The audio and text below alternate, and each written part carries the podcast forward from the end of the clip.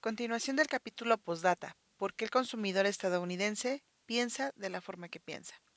6. Las cosas empiezan a agrietarse. El primer año en el que se evidenció que la economía estaba tomando otro rumbo fue 1973. La recesión que empezó ese año mandó al desempleo a los niveles más altos desde los años 30. La inflación se disparó, pero a diferencia de los repuntes de la posguerra, se mantuvo alta.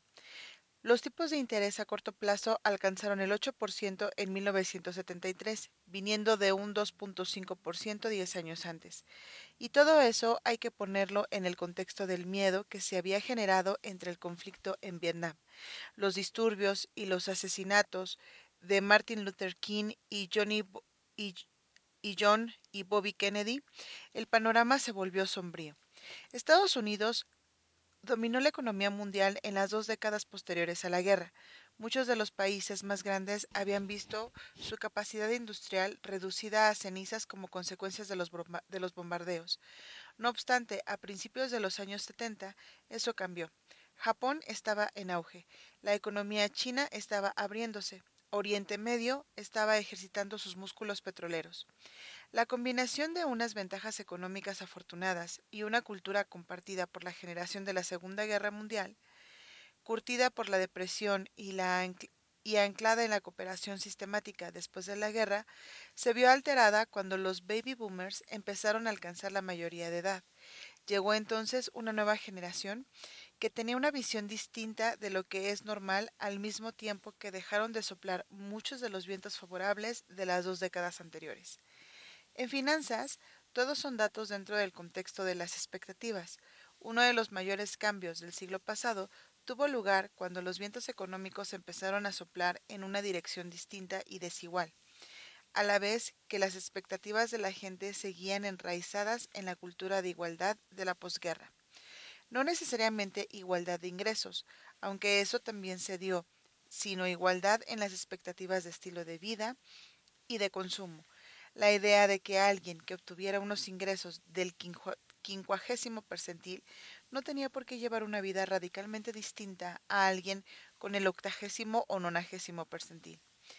Y que aunque alguien en el percentil 99 llevase una vida mejor, esa vida era, a pesar de todo, comprensible, pero alguien del quincuagésimo percentil Así es como Estados Unidos funcionó durante buena parte del periodo de 1945 a 1980. No importa si piensas que es moralmente correcto o no, lo único que importa es que sucedió.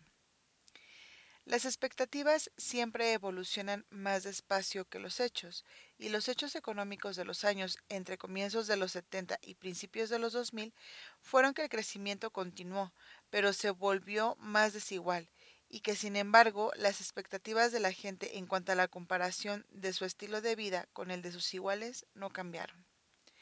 7. Se reanuda el auge, pero es distinto que antes. La campaña publicitaria Morning in America, impulsada por Ronald Reagan en 1984, proclamaba, Vuelve a amanecer en Estados Unidos. Hoy van a ir a trabajar más hombres y mujeres que nunca en la historia de nuestro país. Con los tipos de interés a cerca de la mitad de sus máximos históricos de 1980, hoy casi 2.000 familias compartirán una nueva vivienda, más que en cualquier momento de los últimos cuatro años. Esta tarde 6.500 hombres y mujeres jóvenes se casarán y con la inflación a menos de la mitad de lo que estaba hace solo cuatro años, pueden encarar el futuro con confianza. Eso no era una exageración. El crecimiento del PIB estaba en su nivel más alto desde los años 50. En 1989 había 6 millones menos de estadounidenses sin empleo de los que había siete años antes. El SIP 500 se multiplicó casi por cuatro entre 1982 y 1990. El crecimiento total real del Producto Interno Bruto en los años 90 fue aproximadamente el mismo que el de los 50, un 40% frente a un 42%. El presidente Clinton se jactaba de ello en su discurso del Estado de la Unión en el 2000. Empezamos el nuevo siglo con más de 20 millones de nuevos puestos de trabajo, el mayor crecimiento económico en más de 30 años, la menor tasa de desempleo de los últimos 30 años, la tasa más baja de pobreza de los últimos 20 años, las menores tasas de desempleo entre los afroamericanos y los hispanos desde que se tiene registros, los primeros superávits seguidos en 42 años, y el mes que viene Estados Unidos alcanzará el periodo más largo de crecimiento económico de toda su historia. Hemos construido una nueva economía. La última frase era importante. Era una economía nueva. La mayor diferencia entre la economía del periodo 1945 y 1973 y la del periodo de 1982 al 2000 era que el mismo valor de crecimiento había ido a parar a unos bolsillos totalmente distintos. Probablemente ya conozcas estas cifras, pero no está de más recordarlas. Escribe The Atlantic. Entre 1993 y 2012, el 1% más rico de la población vio cómo sus ingresos aumentaban un 86.1%, mientras que el 99% más pobre obtuvo solamente un crecimiento de un 6.6%. Y Joseph Stiglitz dijo en 2011, mientras que el 1% más rico ha experimentado un aumento de sus ingresos de un 18% durante la década pasada, los de en medio han visto caer sus ingresos. Para los hombres que solo tienen formación secundaria, el descenso ha sido abismal, un 12% solamente en el último cuarto de siglo. Se dio casi lo contrario de la nivelación que tuvo lugar después de la guerra.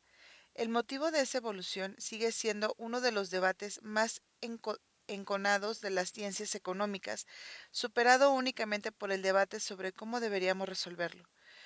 Por fortuna, para el objetivo de nuestro análisis no importa ni lo uno ni lo otro. Lo único que importa es que la agudización de la desigualdad se ha vuelto un hecho relevante a lo largo de los últimos 35 años, y eso ha ocurrido durante un periodo en el que culturalmente los estadounidenses se han mantenido aferrados a dos ideas ancladas en la economía posterior a la Segunda Guerra Mundial. Que uno debería llevar un estilo de vida parecido al de la mayoría de los ciudadanos estadounidenses y que endeudarse para financiar ese estilo de vida es algo aceptable. 8. El gran esfuerzo. El aumento de los ingresos entre un pequeño grupo de estadounidenses provocó que ese grupo se alejara del resto en cuanto al estilo de vida. Esas personas compraron casas más grandes, coches más bonitos, fueron a colegios caros y se tomaron unas vacaciones lujosas. Y el resto de la gente estaba mirando lo que fue propiciado por Mandis Avenue en los años 80 y 90 y posteriormente por Internet.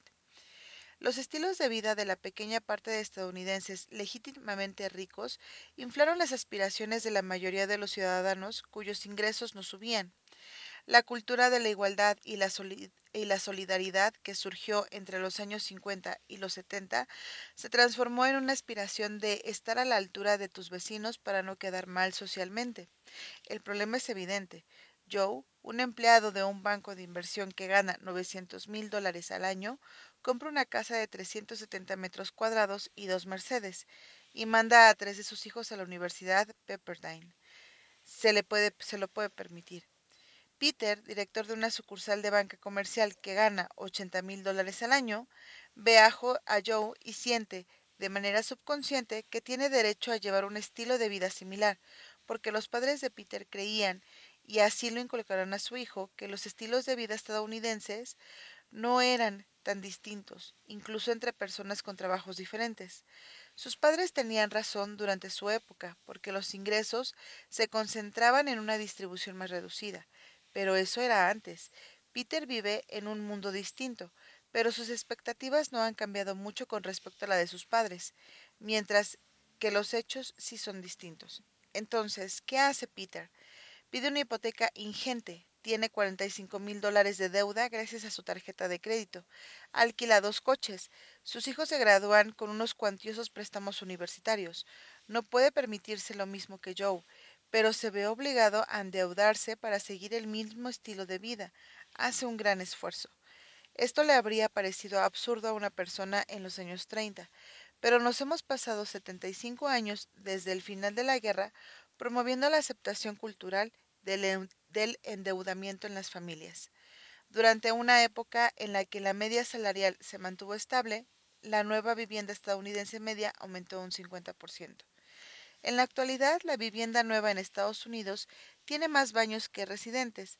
Casi la mitad tienen cuatro dormitorios o más, mientras que en 1983 la proporción era de un 18%. El préstamo medio por la compra de un coche ajustado a la inflación se duplicó con creces entre el 75 y el 2003, de 12.300 dólares a 27.900. Y ya sabes lo que ocurrió con los costes de las matrículas universitarias y los préstamos de estudios.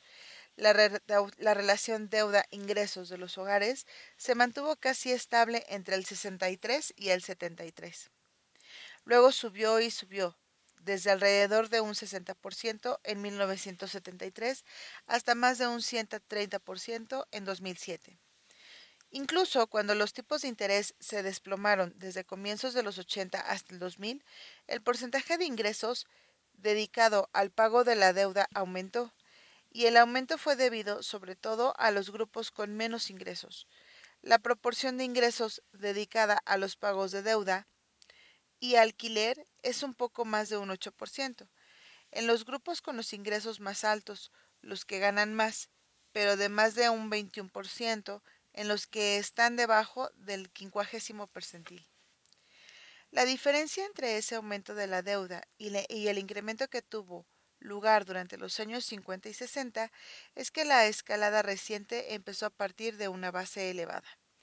La economista Hyman Minsky describió así el inicio de la crisis de la, de la deuda.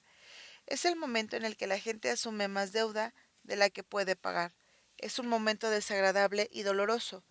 Es como cuando el coyote mira hacia abajo y se da cuenta de que está jodido y se cae por el precipicio. Y esto es evidentemente lo que pasó en 2008. 9. Una vez que un paradigma está asentado, es muy difícil cambiarlo. Después de 2008 se renunció a buena parte del endeudamiento y luego se hundieron los tipos de interés. Ahora los pagos de deuda de las familias como porcentaje sobre los ingresos están en sus niveles más bajos de los últimos 35 años. No obstante, la respuesta a 2008, por necesaria que fuera, perpetuó algunas de las tendencias que nos han llevado hasta aquí. La, expansión cuantitativa impidió el, desmoronamiento de la economía y al mismo tiempo incentivó el precio de los activos, un regalo para los que tenían activos en su haber, en su mayor parte gente rica. La Reserva Federal respald respaldó la deuda empresarial en 2008. Esto ayudó a quienes eran propietarios de esta deuda, en su mayor parte gente rica. Las reducciones de impuestos durante los últimos 20 años han beneficiado sobre todo a quienes tienen unos ingresos más altos. La gente con unos ingresos más altos envía a sus hijos a las mejores universidades. Esos chavales pueden terminar ganando salarios más altos e invierten en deuda empresarial que será respaldada por la Reserva Federal. Tendrán acciones que serán respaldadas por varias políticas públicas y suma y sigue. Ninguna de estas cosas son problemas por sí, motivo por el cual siguen vigentes.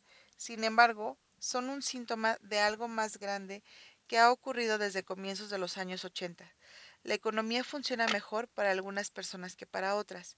El éxito no es tan meritocrático como lo era antes, y cuando se alcanza el éxito es recompensado con unos beneficios mayores que en épocas anteriores. No tienes por qué pensar que esto es normalmente correcto o incorrecto.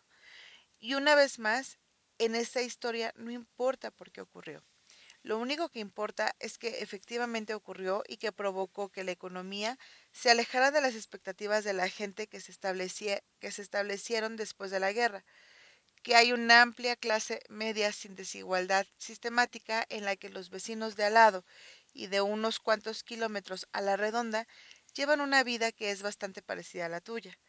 La razón en parte de por qué esas expectativas han permanecido intactas durante 35 años, tras distanciarse de la realidad, es que mientras eran válidas, daban una sensación muy agradable a mucha gente. Algo tan bueno, o al menos la impresión de que era muy bueno, no es fácil de soltar.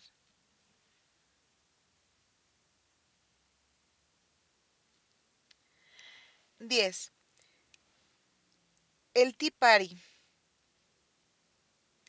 El Tea Party Occupy Wall Street el Brexit y Donald Trump se representan en cada caso a un grupo de gente gritando, parecen el mundo que me quiero bajar, paren, paren el mundo que me quiero bajar.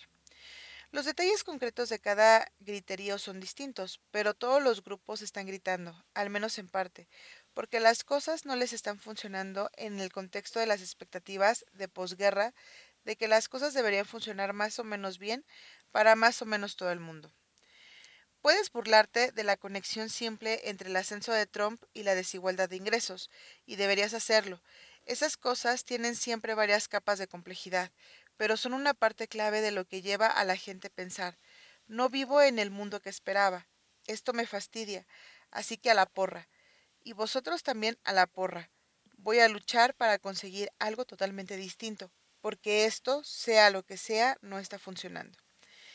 Tomad esa mentalidad y elevadla a la potencia de Facebook, Instagram y las noticias 24 horas, donde la gente tiene mayor conciencia que nunca de cómo viven los demás. Es echar leña al fuego, dice Benedict Evans. Cuanto más expuesta está la gente a otros puntos de vista gracias al Internet, más se enfada la gente porque existen distintos puntos de vista. Este es un gran cambio con respecto a la economía de la posguerra, donde el abanico de opiniones económicas era menor, tanto porque el rango real de resultados era menor como porque no era tan fácil enterarse de lo que pensaban los demás y de cómo vivían. Yo no soy pesimista. La economía es la historia de los cielos. Las cosas van y vienen. Ahora la tasa de desempleo está en su punto más bajo de las últimas décadas. Ahora, de hecho, los salarios están creciendo más deprisa en el caso de los trabajadores con bajos ingresos que en el de los ricos. En general, los costes universitarios han dejado de aumentar si se tiene en, en, en cuenta las becas. Si todo el mundo analiza los avances en sanidad, comunicación, transporte y derechos civiles desde los gloriosos años 50, creo que la mayoría no querría volver atrás. Sin embargo, un aspecto central de esta historia es que las expectativas se mueven más despacio que la realidad sobre el terreno. Esto puede verse en cómo la gente siguió aferrada a las expectativas de los años 50, mientras la economía iba cambiando a lo largo de los siguientes 35 años. Y aunque hoy mismo empe empezase un boom de la clase media, podría ser que persistieran las expectativas de que el juego perjudica a todo el mundo salvo a los demás arriba. Por tanto, la época del esto no está yendo bien puede, puede persistir y la época del necesitamos algo radicalmente nuevo ahora mismo, sea lo que sea, también puede persistir.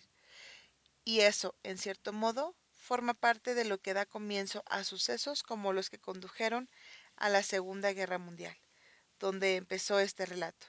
La historia, en definitiva, no es más que una puñetera cosa detrás de otra.